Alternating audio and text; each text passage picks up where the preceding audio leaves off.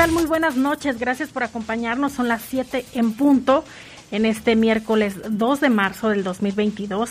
Hoy tenemos bastante información de, León, Guanajuato y sus alrededores. Saludamos también a todos los que nos escuchan en los Estados Unidos y en Canadá a través de las redes sociales. Muchísimas gracias. También saludamos a nuestros compañeros de equipo, a Jorge Rodríguez Sabanero en, en, controles y en cabina máster se encuentra Brian Martínez. Mi nombre es Guadalupe Atilano y en un ratito se incorpora Jaime Ramírez. El clima, ¿cómo estamos el día de hoy? Mire, estamos a 27 grados, la máxima para hoy fue de 28 y la mínima de 9. Se espera que para mañana la máxima sea de 30, 30 grados y la mínima de 9.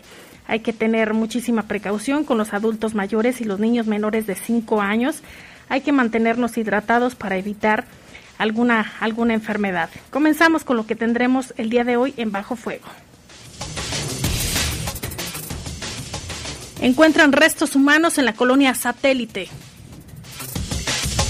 Asesinan a un hombre al interior de su casa en Lomas de Medina. Destruye protección civil más de 220 kilogramos de pirotecnia. Y en información nacional detienen al presunto responsable del homicidio de la modelo y conductora originaria de Veracruz. Le tendremos los detalles. En información internacional descartan que Vladimir Putin contemple apretar el botón nuclear. Pues todavía es un conflicto que, que no termina y le tendremos toda la información después de una pausa. Son las 7 con un minuto. Volvemos. Comunícate con nosotros al 477-718-7995 y 96. WhatsApp 477-147-1100. Regresamos a Bajo Fuego. Estás en Bajo Fuego. Bajo Fuego. En el poder de las noticias. Poder de las noticias. Y bajo fuego. Y bajo fuego. Contamos con información cierta, veraz y oportuna. Así son los servicios informativos de la poderosa RTL. 100% confiables. Confiables, confiables. Reportes, comentarios, sugerencias. Comunícate a los servicios informativos de la poderosa RPL vía WhatsApp al 477-495-1839. 477-495-1839. El mafioso, el narco, el cocinero, la buchona, el dealer, la mula. ¡Lotería! No importa qué droga química te metas, todas están hechas con veneno y de todas formas te destruyes. Si necesitas ayuda, llama a la línea de la vida, 800-911-2000. Para vivir feliz, no necesitas meterte nada. Estás en Bajo. Bajo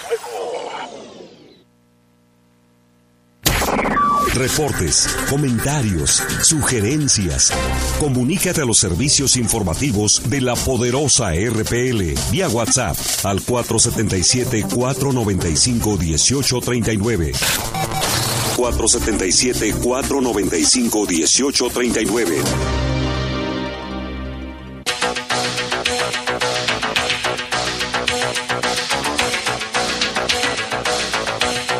Estamos aquí, vámonos con información del país. Y mire, la Policía de Investigación realizó un operativo para la detención del presunto responsable del feminicidio de la modelo y conductora deportiva Michelle Simón.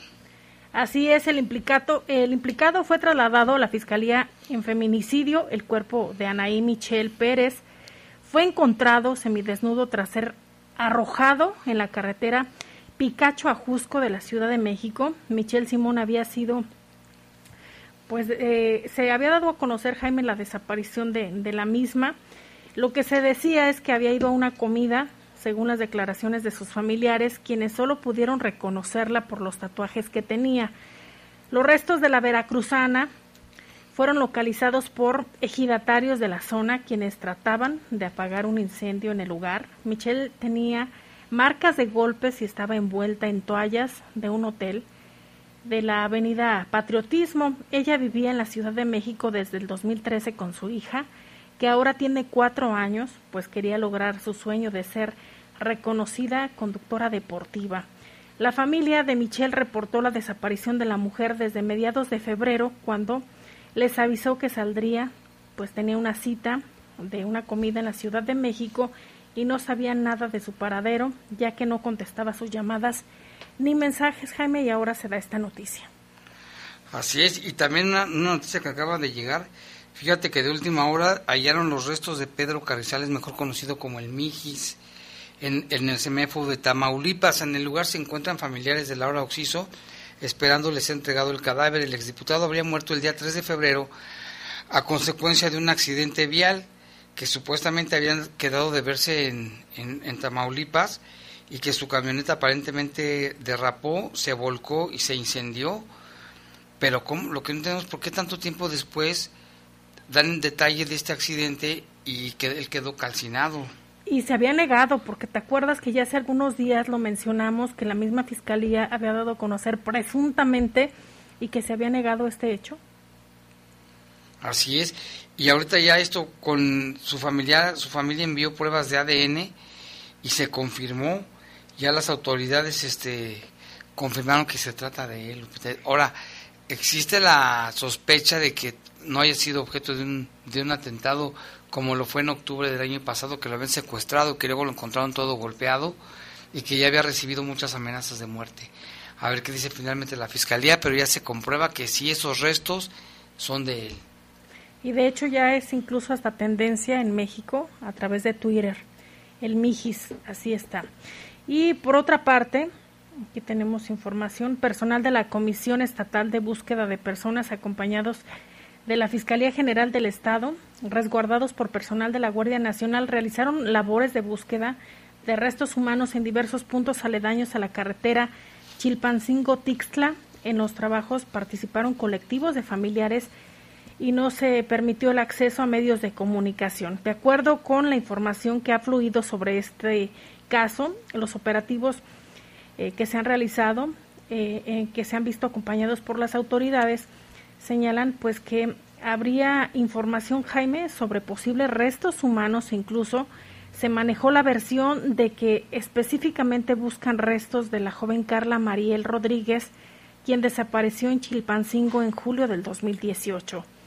Los trabajos de búsqueda iniciaron desde el pasado lunes, sin embargo, no, han, no, no dan a conocer ningún resultado o avance, pues se trata de diligencias que forman parte de un expediente que se encuentra en curso y debe tratarse con cierto nivel de secrecía. Agentes de la Guardia Nacional que resguardaron desde la carretera para que ninguna persona externa al equipo de búsqueda pudiera ingresar comentaron que la carretera Chilpancingo-Tixtla ha sido muy utilizada por personas dedicadas a la delincuencia para deshacerse de los cadáveres y por lo accidentado del terreno, muchos restos humanos han quedado esparcidos en la zona. Este martes el operativo se realizó en el punto, bueno, el martes pasado, perdón, en el punto conocido como la curva de la Virgen, desde donde siguen, sigue una brecha. Eh, los buscadores pues ingresaron a una zona cubierta, cubierta de, vegetación donde tratan de identificar puntos que podrían tener restos humanos depositados de manera clandestina. Imagínate cómo, cómo se encontrará esta zona. Qué escenario, ¿eh? Y es que lamentablemente el país está, es un cementerio gigante, todo el país, Lupita. Desde Baja California hasta Yucatán, Océano Pacífico, Océano Atlántico, este es un cementerio enorme sangre por todos lados. Y los eh, estados que, que últimamente incluso han sido noticia mundial, Zacatecas, Tamaulipas y recientemente Michoacán. Y Guanajuato. También no, no canta mal las rancheras en, ese, en esos tenores. Y también, fíjese que el señor Guillermo Gutiérrez Riestra, quien desde hace 11 años se convirtió en un buscador de personas desaparecidas en Tamaulipas tras el secuestro de su pequeña hija Raquel, murió ayer en Ciudad Victoria. El hombre quien dirigía el colectivo Amigos y Familiares de Desaparecidos en Tamaulipas fue un activista que llegó hasta la Organización de las Naciones Unidas para exponer la tragedia de la desaparición de los desaparecidos en su entidad. Colectivos señalan que hay al menos 17 centros de exterminio, de exterminio en Tamaulipas. Desde que su hija Raquel fue secuestrada por un grupo armado en Ciudad Victoria, el primero de septiembre del año 2011, Guillermo Gutiérrez se dedicó a buscarle y enfocar sus esfuerzos para dar con la ubicación de miles de personas que se fueron sumando a su movimiento. Tu ausencia impuesta me devuelve la realidad que padre puede soportar el secuestro de su hija no dos años, sino un segundo, cuestionaba Guillermo en el poema Te busco, llevo en mis espaldas cargando la cruz de no saber de ti. Ven, el 20 de noviembre en el Congreso de Tamaulipas se presentó una iniciativa propuesta por Gutiérrez Riestra para que se entregaran becas y uniformes a los hijos de las personas que han desaparecido. Apenas el 8 de febrero encabezó una protesta en el Congreso del Estado y en el Ayuntamiento de Ciudad Victoria para exigir la reactivación de estas becas. Entre las peticiones principales que el activista realizó se encuentran que Tamaulipas debe realizar campaña permanente de recolección de ADN, ya que se hallan cuerpos pero no hay material genético para hacer las comparaciones. En todos lados hay una fosa común. Nosotros insistimos que hay que empezar con los cuerpos que se tienen en la fosa común. Son más de ocho mil y no, lo han no los han podido identificar, dijo en una entrevista con el Sol de Tampico este activista que se murió lamentablemente sin haber encontrado a su pequeña hija. La esperanza, Jaime, de muchas personas que dejan de, de trabajar incluso, dejan de hacer su vida normal por salir a buscar a sus familiares. Es que yo creo que es lo más horrible de, que le puede pasar a un padre, ¿no? O a cualquier persona no tener noticias de su familiar, qué pasó, cómo la pasó, qué le hicieron, si está, vivo, si está muerto, y si está muerto, cómo lo mataron.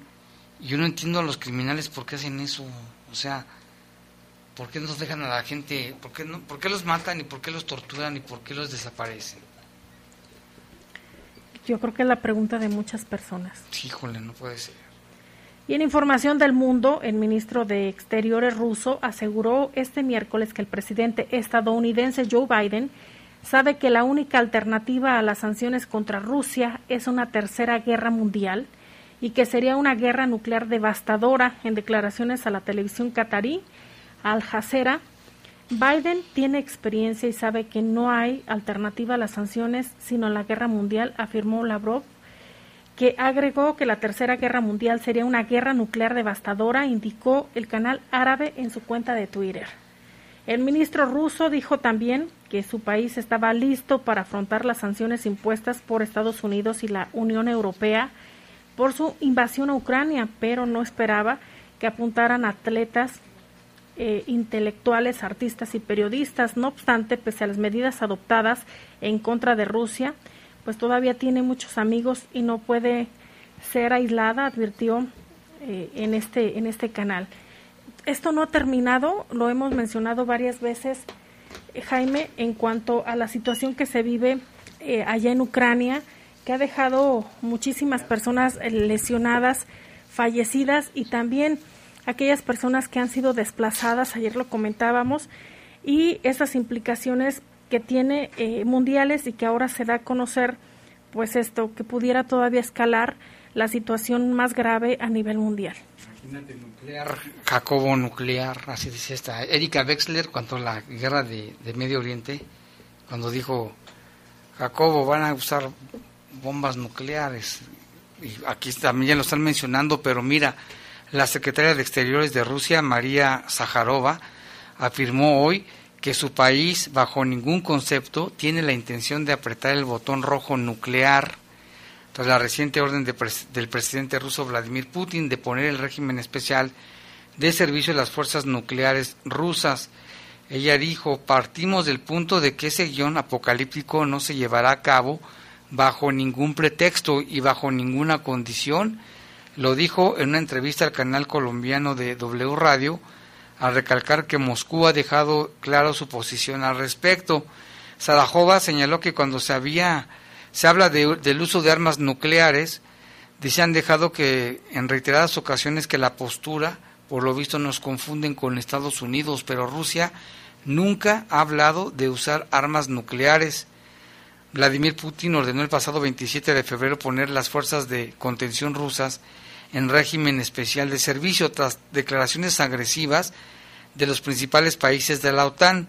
Tras el inicio de la operación especial militar, el mandatario ruso dio estas instrucciones en una reunión con el ministro de Defensa ruso, Sergei Shogu, y el jefe de Estado Mayor de las Fuerzas Armadas, Valery Gerasimov, según la doctrina de disuasión nuclear de Rusia, aprobada por Putin en el año 2020 que tiene un carácter defensivo, el Kremlin se reserva el derecho de un ataque con armamento nuclear en caso de agresión exterior o amenaza a la supervivencia del Estado.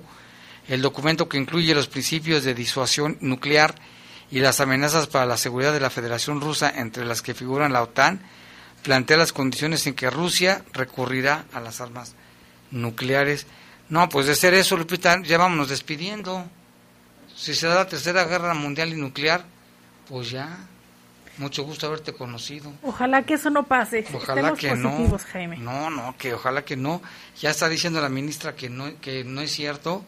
Esperemos que sí lo Bueno, pero también al inicio, por parte de autoridades rusas, se dijo que no iba a haber invasión militar en Ucrania. Y a, ve, los, a los ciudadanos, que eran solamente objetivos militares. pero ve cómo está ahorita la situación. Más de 2.000 civiles ucranianos han muerto desde el comienzo de la invasión lanzada por Rusia el pasado 24 de febrero, denunció este miércoles el Servicio Estatal de Emergencia de Ucrania a través de su, de su página de Facebook. Escribió lo siguiente. Durante los siete días de guerra, Rusia ha destruido cientos de infraestructuras de transporte, viviendas, hospitales y guarderías. En este tiempo han muerto más de 2.000 ucranianos, sin contar a nuestros defensores. En un comunicado destaca que sus socorristas han conseguido salvar la vida de más de 150 personas, evacuar a otras 500 y sofocar más de 400 incendios provocados por los bombardeos rusos. Sus agentes han desactivado hasta el momento un total de 416 artefactos explosivos. En el cumplimiento de todas estas misiones han muerto 10 socorristas y otros 13 han resultado heridos, mientras el Ministerio del Exterior de Ucrania informó que hoy continúan los combates por, por varias zonas ahí de, de Ucrania y se habla de casi medio millón de habitantes en el sureste del país, eh, donde pues ya tiene repercusiones. Eh, también se dice que las unidades de la Guardia Nacional de Ucrania junto con las Fuerzas Armadas de Ucrania mantienen la defensa de la ciudad. Así está la situación, ¿no? Terrible lo que está ocurriendo. Y en este momento son las 7 con 17 minutos. Vamos a hacer una pausa y regresamos con más información aquí en Fajo Fuego. Comunícate con nosotros al 477-718-7995 y 96. WhatsApp 477-147-1100. Regresamos a Bajo Fuego. Estás en Bajo Fuego. Raticida, gasolina, ácido sulfúrico, amoníaco, acetona. No importa qué droga química te metas, todas están hechas con veneno y de todas formas te destruyes. La sangre de las drogas nos mancha a todos. Mejor métete esto en la cabeza. Si te drogas, te dañas. Si necesitas ayuda, llama a la línea de la vida, 800-911-2000.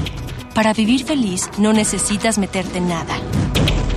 ¿Ya conoces la papeleta para el proceso de revocación de mandato? Sí, contiene estrictas medidas de seguridad para proteger nuestra opinión. Si quieres conocerla, entra a INE.mx. ¿Y quiénes contarán nuestras opiniones? Nuestras vecinas y vecinos elegidos por sorteo y capacitados por el INE, quienes garantizan certeza, legalidad y transparencia. El ejercicio de revocación de mandato va y va muy bien. Este 10 de abril, toma tu decisión, participa y celebremos nuestra democracia. Mi INE Nos une. Fentanilo, heroína, cocaína, piedra, cristal. No importa qué droga te metas, de todas formas te destruyes. La sangre de las drogas nos mancha a todos. Mejor métete esto en la cabeza. Si te drogas, te dañas. Si necesitas ayuda, llama a la línea de la vida, 800-911-2000. Para vivir feliz, no necesitas meterte nada. Estás en Bajo Fuego. Bajo Fuego. Reportes, comentarios, sugerencias. Comunícate a los servicios informativos de la poderosa RPL vía WhatsApp al 477-495-1839. 477-495-1839.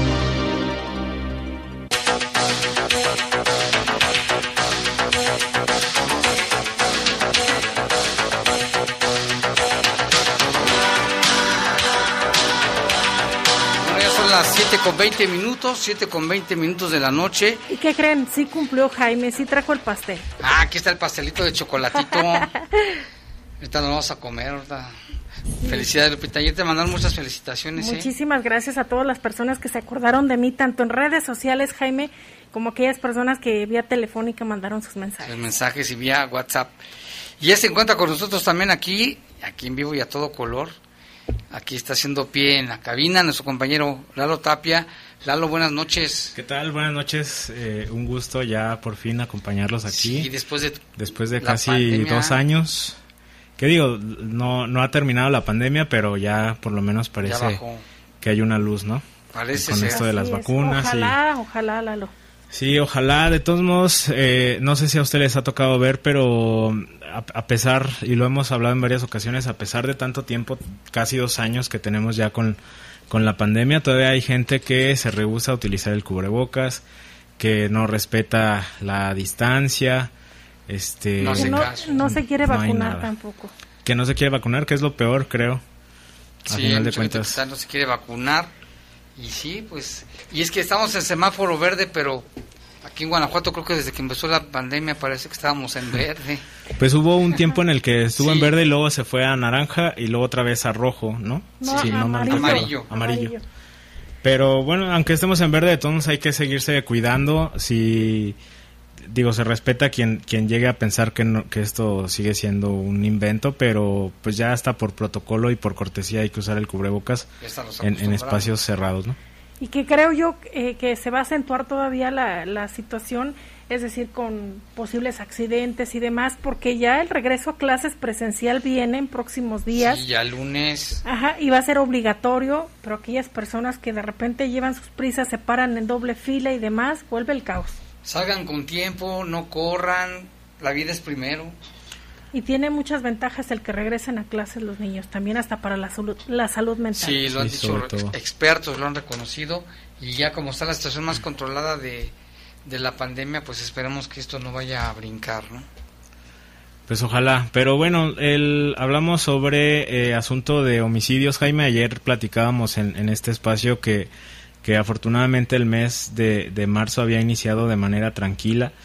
Eh, sin embargo, hoy ya se registraron dos, dos hechos. Uno cerca de las 5.30 de la mañana en este camino de terracería que es conocido como el Espinazo del Diablo, que es eh, ahí a la altura de la colonia Ciudad Satélite. Este camino de terracería que, que, que pasa también por una parte del Boulevard León 2, eh, esa, esa zona como que se une como Las Ilamas, Ciudad Satélite, sí está. Con, con terreno nada más. Sí, mucho terreno baldío, es un camino que, que por, por ejemplo en las noches pues es hasta muy peligroso circular por esa zona porque pues no hay no hay nada de alumbrado y también ahí cerca está la colonia La Condesa. Precisamente los vecinos de esta colonia fueron los que reportaron que estaban ahí unas bolsas con, con lo que parecía un cuerpo a las 5.30 de la mañana, como mencionamos ahí por el Boulevard León 2 y el Boulevard Gobernadores de Guanajuato. Las autoridades no confirmaron si se trata de un hombre o si es una mujer, únicamente pues si estuvo haciendo la investigación, todo el protocolo de acordonar la zona, eh, estuvo personal de la Guardia Nacional, de Policía obviamente y del Ejército y posteriormente ya la Fiscalía llevó los restos eh, al CEMEFO. Esperaremos a ver mañana qué dice la Fiscalía en relación a este caso porque el, el reporte preliminar señalaba tal cual que se trataba de, de una persona que estaba este, desmembrada y dentro de bolsas de Plástico. de plástico en color negro. Se desconoce pues cualquier dato, no se sabe a qué hora dejaron los restos. Por lo mismo, Jaime, que pues si fue en la madrugada, pues no ¿Quién pasa por ahí? nadie, Nadie. se ve, no se ve nada, eh, no no hay no hay gran manera de de encontrar responsables, aunque bueno, esperemos que algunos eh, de los indicios que aseguraron ahí las autoridades puedan ayudar precisamente a esclarecer este caso y ya mañana eh, ojalá la fiscalía nos pueda confirmar si se trata de un hombre o una mujer porque ese dato también obviamente es importante y si es que entre los restos había alguna identificación. A ver qué dicen. Y lo que también ayuda a las autoridades, eh, Lalo y Jaime, son aquellas pistas que puede dar la ciudadanía de forma anónima. Es decir, si ven a una persona sospechosa o si saben algo de, de, los casos, eso también ayuda al esclarecimiento. Sí, claro, porque a final de cuentas, aunque alguien que haya pasado ahí caminando, este, que, que haya visto las bolsas y demás, pues si alguien en la madrugada vio algún movimiento extraño, alguna, algún vehículo. que se paró ahí por la zona o cualquier dato, como dice Lupita, puede, puede ayudar bastante a las, a las autoridades en estas llamadas eh, anónimas. Y bueno, el segundo caso fue aproximadamente a las 7.30, 7.40 de la mañana en una casa eh, de lámina y madera sobre la calle Crisantemos, casi esquina con Laureles. Hasta ese lugar llegaron por lo menos dos hombres en una moto, que era lo que decían los, los vecinos. Entraron al domicilio y le dispararon a este hombre identificado como Juan Bernardo, conocido ahí en la zona como el Nardis, de 35 años. Él recibió varios impactos de bala en, el abdomen y en la cabeza y después de que se hicieron los reportes, pues llegaron a los pocos minutos personal de, de, bomberos, paramédicos de bomberos y policías. Los bomberos revisaron al lesionado, sin embargo, pues nada se pudo hacer para salvar su vida, ya había fallecido a consecuencia de la gravedad de las lesiones. Se aseguraron varios casquillos ahí en, la, en el domicilio, igual se hizo el protocolo por parte de policías, de agentes de la Guardia Nacional, elementos de la Guardia Nacional y el ejército que estuvieron ahí custodiando y haciendo los operativos para dar con, con, los motociclistas, aunque tampoco hubo detenidos, Jaime, y señalar también que pues eh, esta zona eh, es, es, de difícil acceso, una cierta parte de la colonia o, o, esa calle específicamente es calle de terracería, eh, como a dos cuadras más o menos termina el pavimento y la terracería sí es bastante bastante sí complicado. suben ahí, ¿eh? Sí, sí hay carros, pero es muchísimo más fácil eh, claro. las motocicletas. Sí, que una eso, moto se desplaza todo dar ahí. Sí, que es que es lo que varios casos que han sido reportados ahí en, en esta zona de, de Medina eh, generalmente se señala como responsables a motociclistas y pues mucho tiene que ver eso, ¿no? La facilidad con la que pueden huir de ahí de del lugar a pesar de todos los operativos a pesar de, de estos este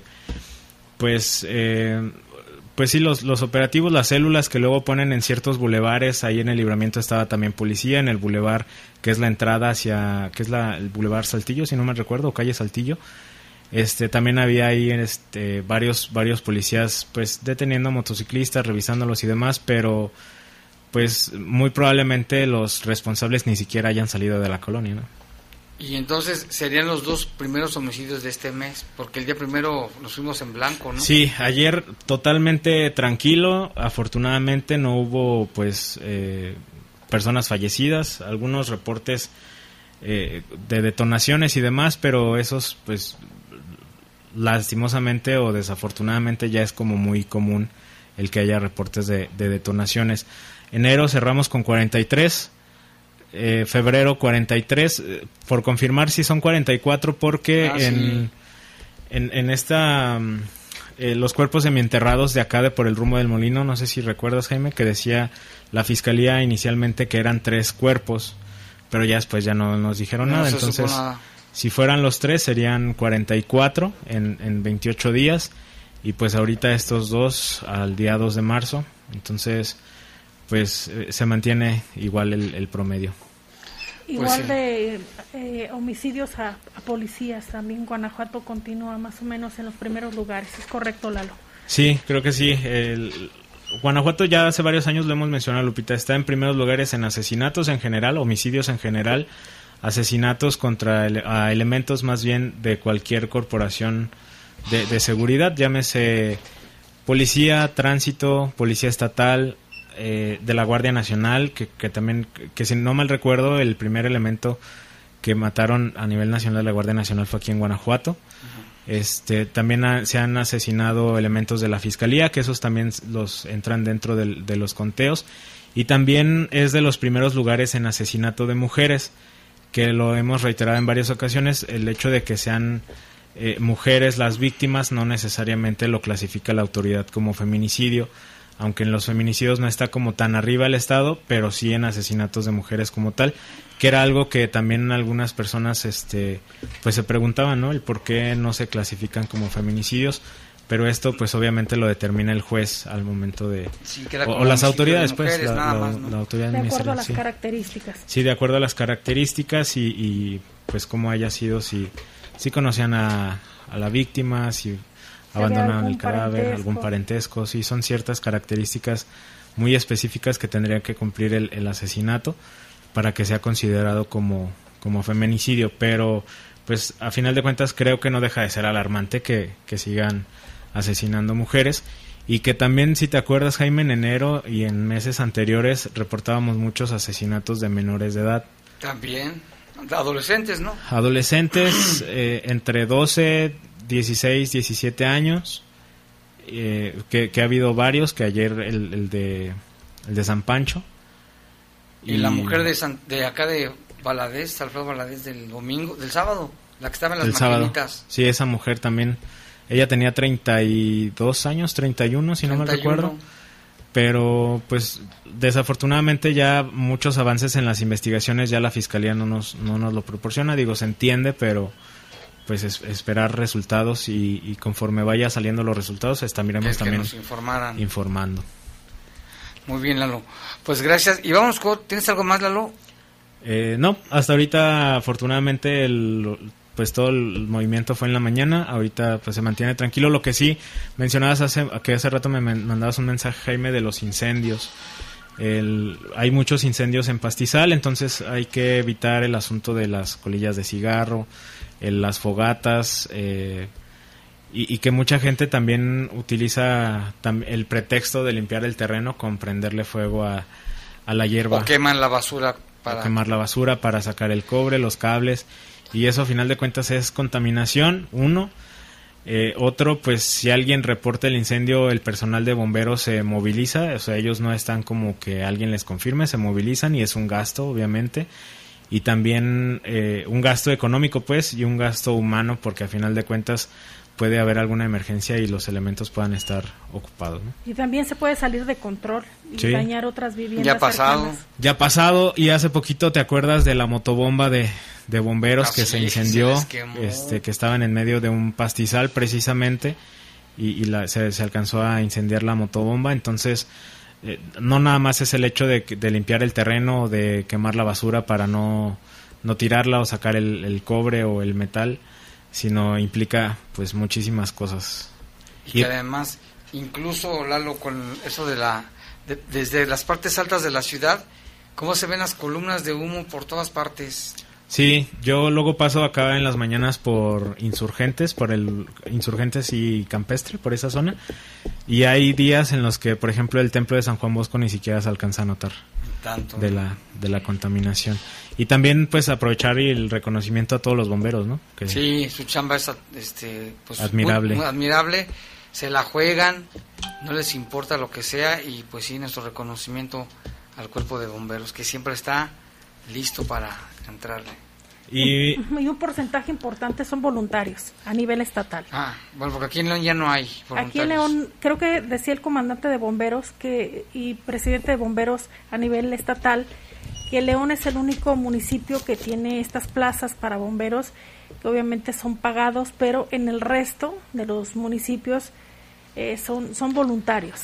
Y hablando de estos temas, también lo comentábamos de la, de la incineración de de, pirotecnia. que se ha decomisado León, ¿no? Sí, exactamente. Fíjate, nada más fueron 223 kilos y medio de pirotecnia los que se habían asegurado durante el operativo Guadalupe Reyes en todo este, eh, en todo el municipio, en todos los recorridos. El día de hoy se, se destruyeron. En total participaron en los operativos la Dirección de Protección Civil. Eh, se aseguraron pues más de 200 kilos de, de pirotecnia y el día de hoy fueron destruidos. No sé si te ha tocado seguramente sí Jaime estar presente en este tipo de, de, actos y la verdad es que es impresionante lo que puede hacer la, la pirotecnia. Luego ponen como sandías que luego asemeja mucho la pues una cabeza y pues totalmente explota, destrozada, sí. Sí, sí, interesante y qué bueno que incineran. Y por ejemplo, ahí, por mi casa hay una fiesta ahí cerca del templo y la noticia es de que no hubo ni un cohete, ni uno. Y además asusta mucho a los perritos, caray. Sí, claro. Y a los niños. También. Lo, lo que según, bueno, no sé si ahorita siga todavía vigente eso, pero por ejemplo en las fiestas patronales creo que la eh, hay, tien- ten- tienen que solicitar un permiso ante protección civil Sí. y siempre tiene que haber elementos de protección civil para Siempre. cuando haya este tipo de, de festividades y pues obviamente lo peligroso que es para, para los niños no ya pasamos eh, pues septiembre y diciembre que son luego los meses en donde se ven muchísimo más. Pero pues a lo largo de todo el año siempre luego vemos ahí los puestitos de, de cohetes y de ¿Te pirotecnia en acuerdas del niño que perdió un dedo hace recientemente? sí en diciembre no En si no me diciembre y, recuerdo. un, y un adulto también. Y ayer mencionábamos lo de Tultepec, que también es, Un muerto ayer. es un municipio que tiene bastantes accidentes eh, derivados de, de estos famosos polvorines clandestinos. Así es, esta gente se dedica a ello, pero sí, o sea, no tienen permisos, ellos siguen trabajando. ¿Y cuántas veces hemos referido los percances con Sí. consecuencias fatales? Hace dos días circuló un video también en redes sociales, no sé si lo vieron, de, de que un hombre perdió una mano por el que le, le explotó el, un, un cañón durante el carnaval en Huejotzingo, allá en Puebla. Ah, Puebla. Y, y como lo decíamos, luego este tipo de, de, de acciones que hace y de, de, de que veas, eh, de que veamos pues, de que la gente de prensa al menos pueda ver como el poder que tiene la pirotecnia, sí, sí te hace pensar muchísimo en las consecuencias que puede tener el- la mala utilización de esto. Ya ves la festividad de Celaya de ayer. Sí, ¿Con los petardos o qué? lo de los, Los que son petardos. como marros, ¿no? Unos- se- no de ¿Sí es petardos y que hubo dos graves. ¿Cuántos fueron? 50 54 54 lesionados. lesionados y dos de ellos graves. Y es una tradición que se hace cada año ahí en San Juan de... A ver, ahorita te checo San. Juan de... Una comunidad muy grande ahí de Celaya. Pues sí, es- y es- son tradiciones, pero... Y, y hace que mucha gente vive de ello, pero hay que tener cuidado, ¿no? Sí, es. por supuesto, hay que tener cuidado, eh, pues obviamente uno como adulto y sobre todo con los niños, ¿no? Con los niños, y si, hay- si alguien le da un cuento a un niño, hay que estarlo supervisando, no dejarlos solos. San Juan de la Vega. San Juan de la Vega, una de las comunidades más grandes de Celaya, y cada año, tiene muchos años esa, yo diría tonta tradición, ¿eh? Sí es donde ponen este la, la pólvora y le pegan como con Ah, sí, unos marros. y, y ¿Sí es estallan. eso?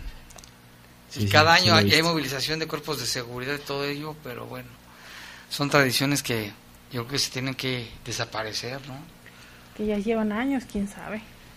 Quién sabe por qué, si siempre lesionados y Siempre lesionados riesgo cada año. Sí, y si no desaparecer, por lo menos eh, que sea más controlado, ¿no? Pues sí, por el Con, riesgo con que muchas más medidas de seguridad.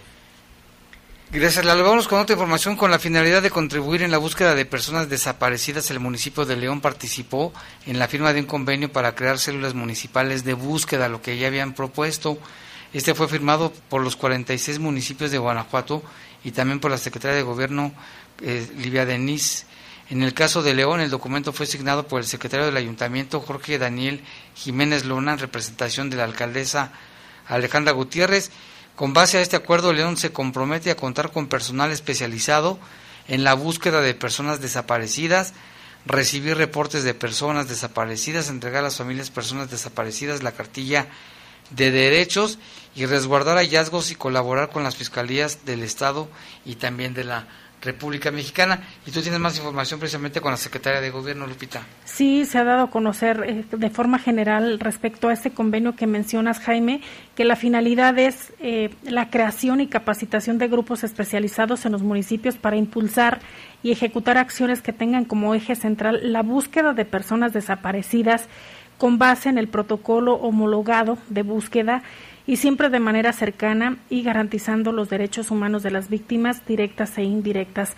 Las células municipales de búsqueda se integrarán por servidoras y servidores públicos del ámbito estatal y municipal que atenderán de manera inmediata los reportes de personas desaparecidas, incluyendo aquellas con enfoque diferenciado como la búsqueda de niñas, eh, adolescentes o mujeres. Vamos a escuchar lo que dice la secretaria de Gobierno, Lidia Denise García Muñoz Ledo por el compromiso que tenemos para decir, donde ustedes nos llamen, ahí vamos a estar. Vamos a estar en capacitaciones constantes con los municipios, vamos a trabajar de la mano, porque este es un asunto prioritario, es un asunto de la más alta prioridad.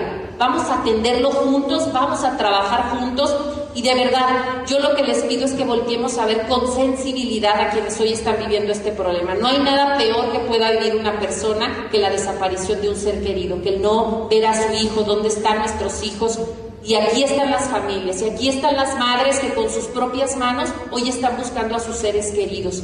Hoy lo que yo les pido es que todos nos sensibilicemos con esa búsqueda, que seamos sensibles al dolor, que como servidores públicos hoy tenemos una responsabilidad, pero también una enorme oportunidad de hacer la diferencia. Las palabras de Liga Denise García Muñoz Ledo en cuanto a, a esta firma de convenio y la forma en que se busca mm, dar manejo a estos casos, Jaime, de personas desaparecidas. Otro, otro caso que también Guanajuato entró a este tema, lo que te acuerdas que antes no, no se hablaba mucho de ello, porque eran ahora sí que uno que otro caso. Uno de los primeros fue uno de los cazadores, ¿te acuerdas? De, de aquí de León, del Cuecillo, y después empezaron a surgir más y más y más y las fosas clandestinas. Cobró fuerza a raíz de las fosas clandestinas encontradas en Salvatierra y en diferentes municipios del estado de Guanajuato. y, y, también estas quejas que había por parte de los eh, de los familiares en el en el que decían que no se les trataba o, sentían que la autoridad no los atendía de manera adecuada. A raíz de eso hubo varias reuniones con diversos servidores públicos, entre ellos el fiscal Carlos Amarripa Aguirre, para mencionar cuáles acciones y de qué manera se estaría trabajando con estos grupos. Y se creó la Comisión Estatal de, Buscadores de Personas y hay una instrucción directa del, del, gobernador para que las fiscalías y todos estos este, atiendan bien a las personas. Y es hora de hacer una pausa, son las 7 con 41 minutos, regresamos en un momento más aquí en Bajo Fuego. Comunícate con nosotros al 477-718-7995 y 96. WhatsApp 477-147-1100. Regresamos a Bajo Fuego. Estás en Bajo Fuego. Bajo Reportes, comentarios, sugerencias. Comunícate a los servicios informativos de la poderosa RPL vía WhatsApp al 477-495-1839. 477-495-1839. Es la hora de la verdad, la prueba reina del sabor y la salud. Y arrancan. Ni las trampas del chescolín detienen al elotito. La fresa toma la delantera con su potencia natural. La media naranja reparte cariñitos. Las chatarras se caen a pedazos por el exceso de carbohidratos, sodio y azúcares que les dañan su salud es un cierre trepidante. Los alimentos saludables triunfan en la carrera de la salud. Come como nosotras y ponte saludable. Pura vitamina. En el poder de las noticias. Poder de las noticias. Y bajo fuego. Y bajo fuego. Contamos con información cierta, veraz y oportuna. Así son los servicios informativos de la poderosa RTL. 100% confiables. Confiables, confiables, Estás en Bajo Fuego. Bajo Fuego. Reportes, comentarios, sugerencias. Comunícate a los servicios informativos de la poderosa RPL vía WhatsApp al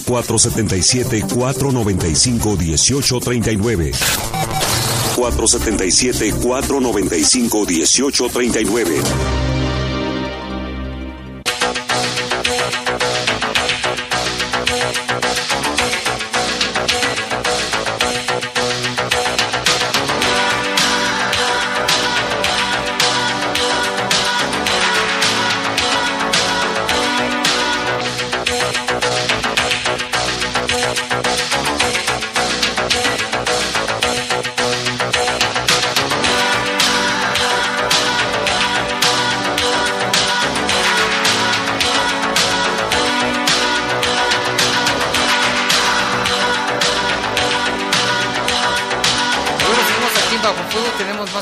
477-495-1839. Lalo, fíjate que las momias de Guanajuato siguen siendo tema de, novedad. De acuerdo con una nota publicada en, la, en el portal de Uno TV, Y es que ahora resulta que 37 de ellas dejaron de ser solo un sobrenombre y leyenda, ya que se reveló su verdadera identidad con apoyo de la UNAM y del Instituto Nacional de Antropología e Historia, así como de investigadores incluso científicos de Guanajuato, iniciaron en el 2015 un trabajo de investigación en el que lograron dar con la identidad de 37 de las 95 momias que se exhiben el proyecto busca promover la empatía entre la gente que visita las momias, así lo especifica la investigadora encargada Paloma Robles. Ella, que es líder del proyecto, comentó que para ellos siempre fue fundamental conferir, honrar a estas personas a las que tanto se les, les debe Guanajuato. Sí, porque el museo les, tiene muy buena entrada de dinero, Lalo, para el municipio. Y si naturalmente había que empezar por su dignidad, sus derechos humanos. Además, porque no perdamos de vista que los derechos humanos no prescriben con la muerte. En el caso de la momia bruja, si la conoces, no? ¿Cuándo ha sido las momias? Nunca he entrado al museo. ¿No ha sido las momias? No puede ser. No tienes que ir, no, tienes que ir. En el caso de la momia bruja, a quien se le conocía como Carmen y que había sido enterrada viva y encadenada, sin embargo, esta mujer dice la investigadora, fue asesinada por su esposo. Fíjate, ya desde, el siglo XIX ya había violencia intrafamiliar. Se la sonaba el marido y la mató. Y en realidad se llamaba Tranquilina Ramírez, que tal si hasta es mi parienta. Fue asesinada por su esposo Francisco Tejada el 28 de agosto de 1862. Fue una mujer que padeció violencia, murió asesinada y para colmo tiene que cargar con el estigma o el apodo indebidamente de bruja. Sí, cierto, pobre mujer. Remigio Leroy, mejor conocido como el francés, esta sí, ah, no dice que ha nacido, es una de las momias que más atractivo tienen. Fue el primer cuerpo este, árido exhumado en el Panteón de Santa Paula y la leyenda contaba que había sido un viajero y que no contaba con algún familiar cercano, pero no es así. Él nació el 26 de abril del año de 1815 en París. Su papá tenía una tienda de abarrotes, llegó a México y estudió medicina se casó con Dolores Madariaga, durante un tiempo radicaron en Querétaro, pero luego se fueron a vivir a Guanajuato, que vivieron en el Callejón de los Cántaros. La China es otra de las momias famosas, una momia de una mujer de origen chino, más famosas del museo. Por años se informó que era de origen asiático, pero al conocer su identidad, ahora se supo que en realidad es mexicana y se, se llamaba Antonia. Actualmente con esta investigación se sabe que el cuerpo corresponde a una mujer de origen asiático, que no corresponde a una mujer de origen asiático, sino más bien Antonia Campoverde Castañón, porque la orden de exhumación del 9 de noviembre de 1890 está la solicitud de, que se exhume junto con su cajón y es la única papeleta que se tiene. María José Abreu, investigadora líder del proyecto, dijo que la investigación continúa y se pretende que en el año 2023 se conozca la identidad de los 58 cuerpos o momias restantes pues bastante interesante, ¿no? Digo, a final de cuentas, el, el saber la historia de, de, pues de estas personas que están ahí momificadas es, es muy interesante y ojalá que sí, creo que lo haría todavía muchísimo más atractivo, ¿no? Sí, conocer su identidad y, y quiénes eran, dónde trabajaban, cómo llegaban a Guanajuato, como el caso del francés o de esta mujer que dicen que no es de origen asiático. Y, seguramente, digo, ahorita que lo decías de broma, pero seguramente en algún momento pueden salir hasta quien, quien son familiares. Parientes, voy a investigar esa señora. ¿Qué tal si es mi tía? Realmente. Sí, qué bueno, ¿no? que se respeten sus derechos, su identidad y no se vea simplemente como un, como un objeto.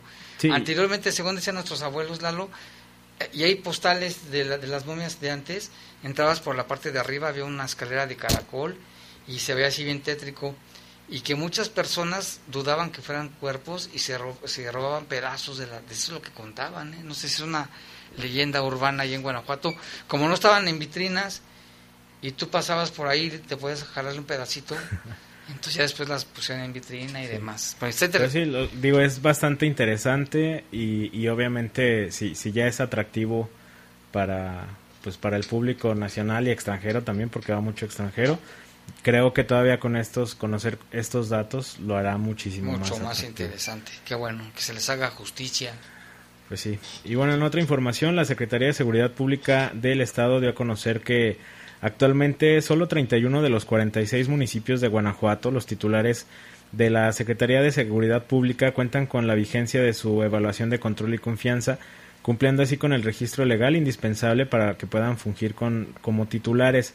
De acuerdo con el reporte que guardan las evaluaciones del Centro de Control y Confianza de los titulares de seguridad pública, en seis municipios los secretarios o directores se desempeñan en calidad de encargados de despacho, pero sin estar evaluados y por ende aprobados conforme al perfil requerido para el puesto. En virtud de lo anterior y con relación a estos encargados de despacho, existe la obligación por parte de sus respectivos presidentes municipales de entregarles el nombramiento definitivo para continuar con el proceso o tendrán que ser removidos para nombrar a nuevos titulares con el mismo deber que se presentan a la evaluación y la prueba. Eh, entre los municipios que, que sí lo tienen, que sí está aprobado, está el municipio de León, me parece, Jaime, creo que sí está León. Sí, está León. Este, bueno, los nombramos entre los que destacan. Los que destacan nada más. Eh, Cuerámaro, Cortázar, Coroneo, Guanajuato, Irapuato, León, obviamente, Manuel Doblado, Pueblo Nuevo, San Francisco del Rincón, que fíjate, varios de los municipios que, que están en esta lista, los, los titulares sí tienen como tal su, todo control, su, su control y demás, pero pues la, la situación de inseguridad pues no, no para. Eh, seis titulares de seguridad pública que fungen como encargados de despacho de las secretarías o direcciones de seguridad que, que no cuentan con las evaluaciones aprobadas son en Purísima del Rincón, Romita, San José Iturbide, Santa Catarina, Silao y Yuriria.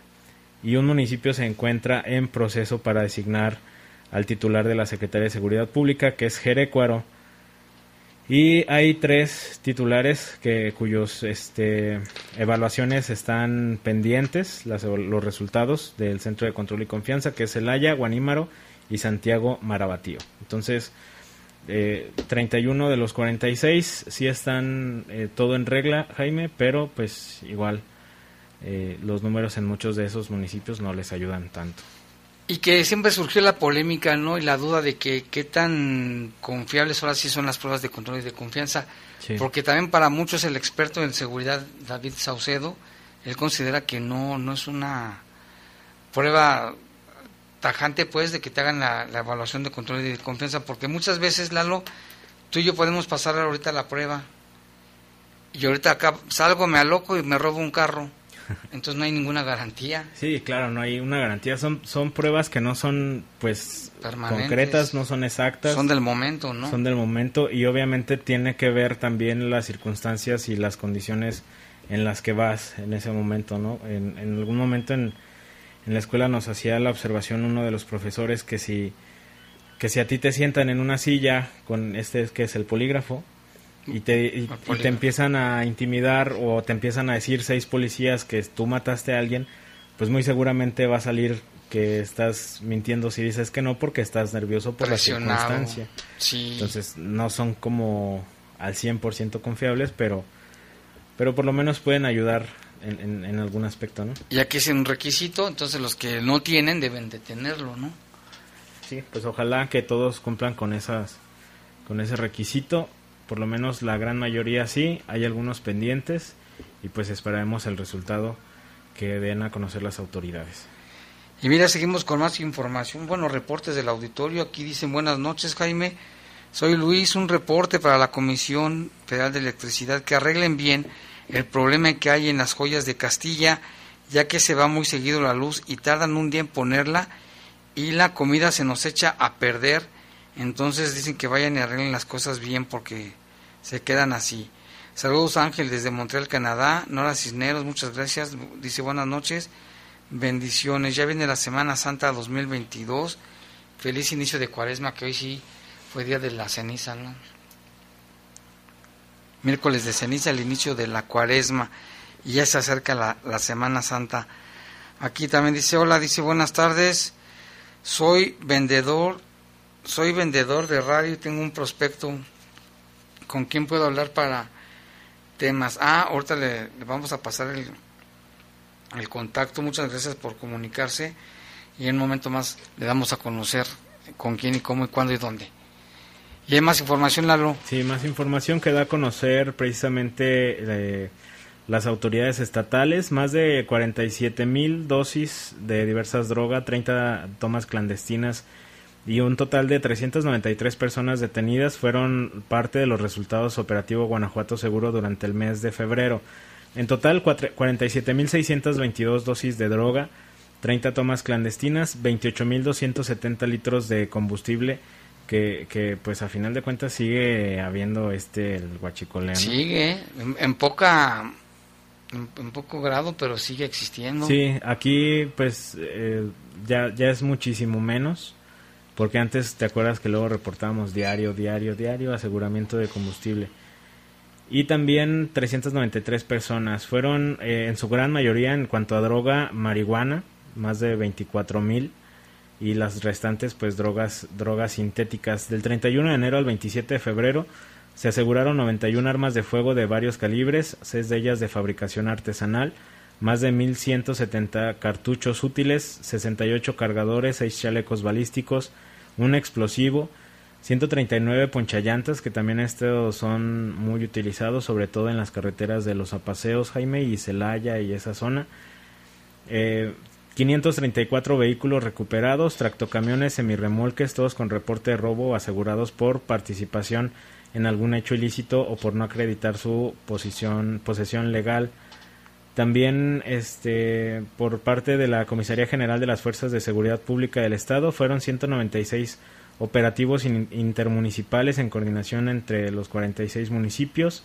Se iniciaron 361 carpetas de investigación, 135 personas puestas a disposición por diferentes delitos y por parte de la Fiscalía destaca del primero de febrero al 28 es un total de 90 personas detenidas y vinculadas a proceso por diferentes delitos, homicidio, feminicidio, robo, extorsión, fraude y algunos otros. También destacan la desarticulación de células delictivas, el aseguramiento de más de 30 armas y 15 vehículos y también pues hacen el llamado las autoridades a la ciudadanía en general a denunciar de manera anónima al 089 y las aplicaciones que se llama Emergencias GTO y Procurap para obviamente prevenir y combatir cualquier tipo de delito. Sí, eso es importante, ahí está la, información. También que nos, dice don Teodulo de qué privilegios goza una mujer que vende calcetines en la banqueta, ahí sobre la Belisario Domínguez. Dice, hoy la vi, mientras todos los panzones que trabajan para el municipio, creo que mercados o fiscalización están tomando cafecito en la calle 5 de Mayo, casi junto a la CFE. A ver que alguien me explique. Dice que están bien gordos y panzones la mayoría de ellos. Dice don Teodulo. Ahora no dijo nada del coronavirus.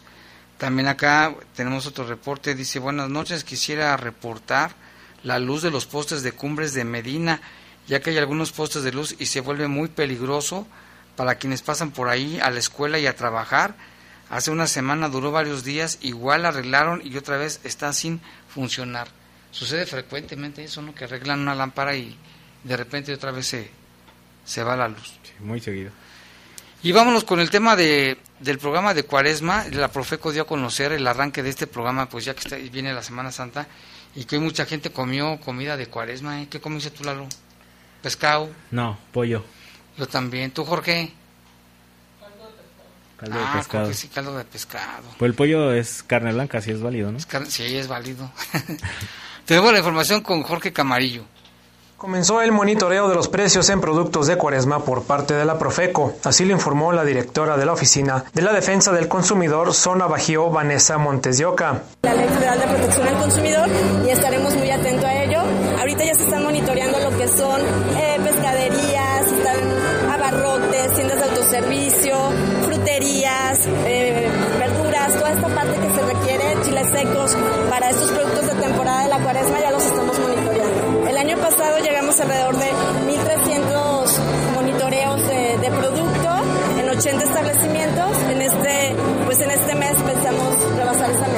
funcionaria de la Profeco en León, Vanessa Montes de Oca, hizo un llamado a la ciudadanía para que denuncie a los proveedores que violenten los derechos del consumidor. Pero bueno, estaremos atentos a actuar inmediato en caso de que, haya denuncias. Invitamos a los consumidores a denunciar, a que tengamos esta cultura de la denuncia para que los proveedores que violentan los derechos del consumidor no, no estén los invitamos a denunciar. Las revisiones se llevan no solo en León, también en Guanajuato Capital, Silao, San Felipe y Dolores Hidalgo. Se invita a los consumidores a mantenerse informados a través de los canales de comunicación de la Profeco y en su caso denunciar cualquier irregularidad que se detecte a los teléfonos del consumidor 800-468-8722 o a la oficina de la zona del Bajío 477-716-6808 al 477-716-6465 o al 477-716-6044. Informó para el Poder de las Noticias Jorge Camarillo. Bueno, sigamos al final de este espacio informativo. Gracias a toda la gente que nos hace favor de escucharnos. Le invitamos a que continúe aquí porque sigue Leyendas de Poder. Ahora sí la tiene, Leyendas de Poder. Decía yo que Leyendas del Más Allá. Los servicios informativos de la poderosa RPL presentaron el noticiario policiaco de mayor audiencia en la región. Bajo fuego. Bajo fuego. Gracias por tu atención.